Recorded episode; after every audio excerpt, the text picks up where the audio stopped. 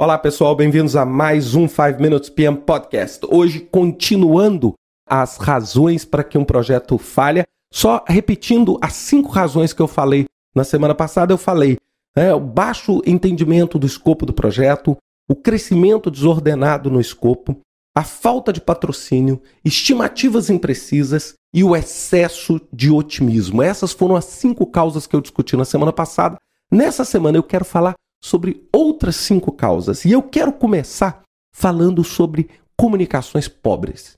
Uma das grandes causas de fracasso de projeto está exatamente na comunicação extremamente pobre. As pessoas acham que simplesmente comunicar é preparar um relatório, pregar na parede ou participar de uma reunião. Não, a comunicação é um processo de duas vias e é um processo recheado de aspectos culturais, de percepções de valor, que nós precisamos ser muito cautelosos.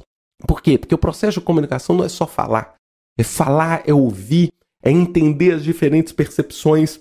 Está recheado do aspecto cultural, dos valores morais, religiosos, sociais da outra parte. Então, por isso que a gente vê, às vezes, em coisas tão óbvias, tão simples no processo de comunicação de um projeto, geram tanto conflito e tanto problema. Então, esse, para mim, seria o sexto, a sexta causa. A sétima, para mim, é pensar que o gerenciamento de projetos é perda de tempo. É achar o seguinte: poxa, projeto é execução.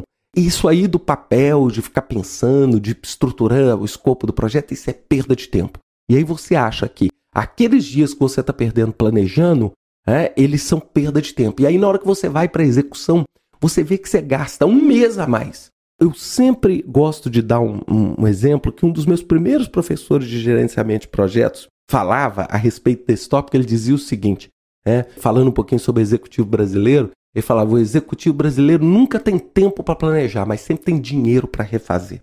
Isso para mim é uma frase perfeita, porque é achar que o gerenciamento de projetos é perda de tempo, achar que aquele tempo que você está gastando debruçado no papel, pensando no que você vai fazer, vai gerar para você, do outro lado, uma perda de tempo.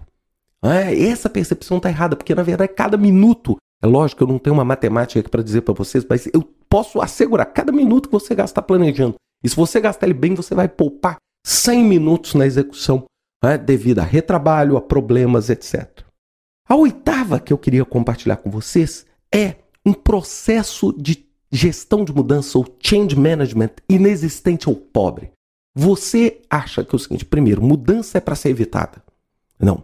Mudança não é para ser evitada, mudança é para ser gerenciada.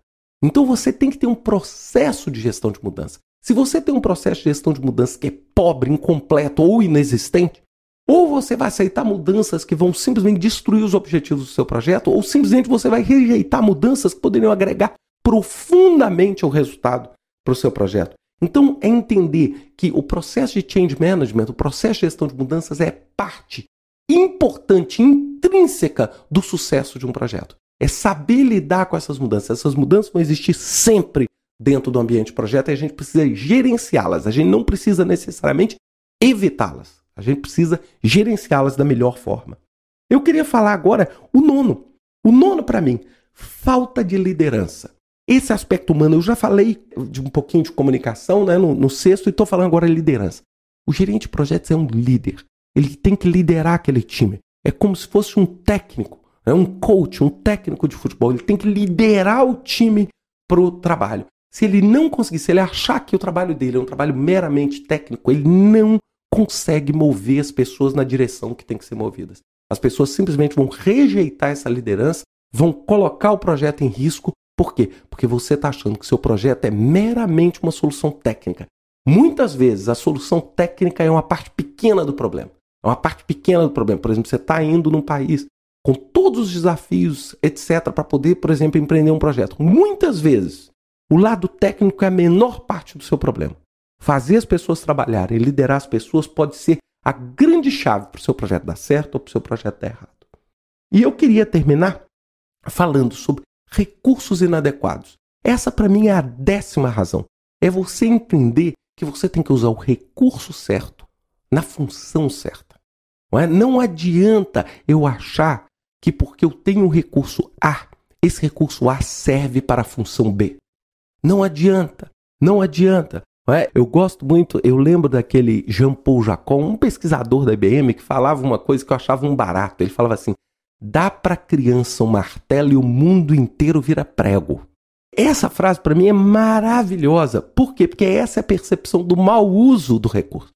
Se eu te dou um martelo, o martelo tem uma finalidade específica e é aplicado a isso. Se eu começo a usar o martelo em ações inadequadas, eu não só estrago meu martelo, ou seja, eu não só desmotivo e prejudico meu recurso, como eu também não consigo atingir o objetivo que eu tenho. Então eu preciso saber exatamente qual recurso eu preciso para poder conduzir meu projeto ao sucesso. Então, só para finalizar, quais seriam então do sexto ao décimo?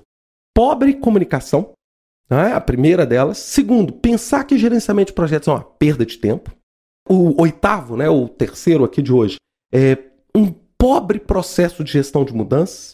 O nono, uma falta de liderança. E o décimo e último, recursos inadequados. Se a gente conseguir trabalhar esses dez bem, conseguir tentar mitigar o máximo possível, isso já vai favorecer enormemente, dentro do nosso aspecto, espectro de controle, a gente conseguir um resultado melhor.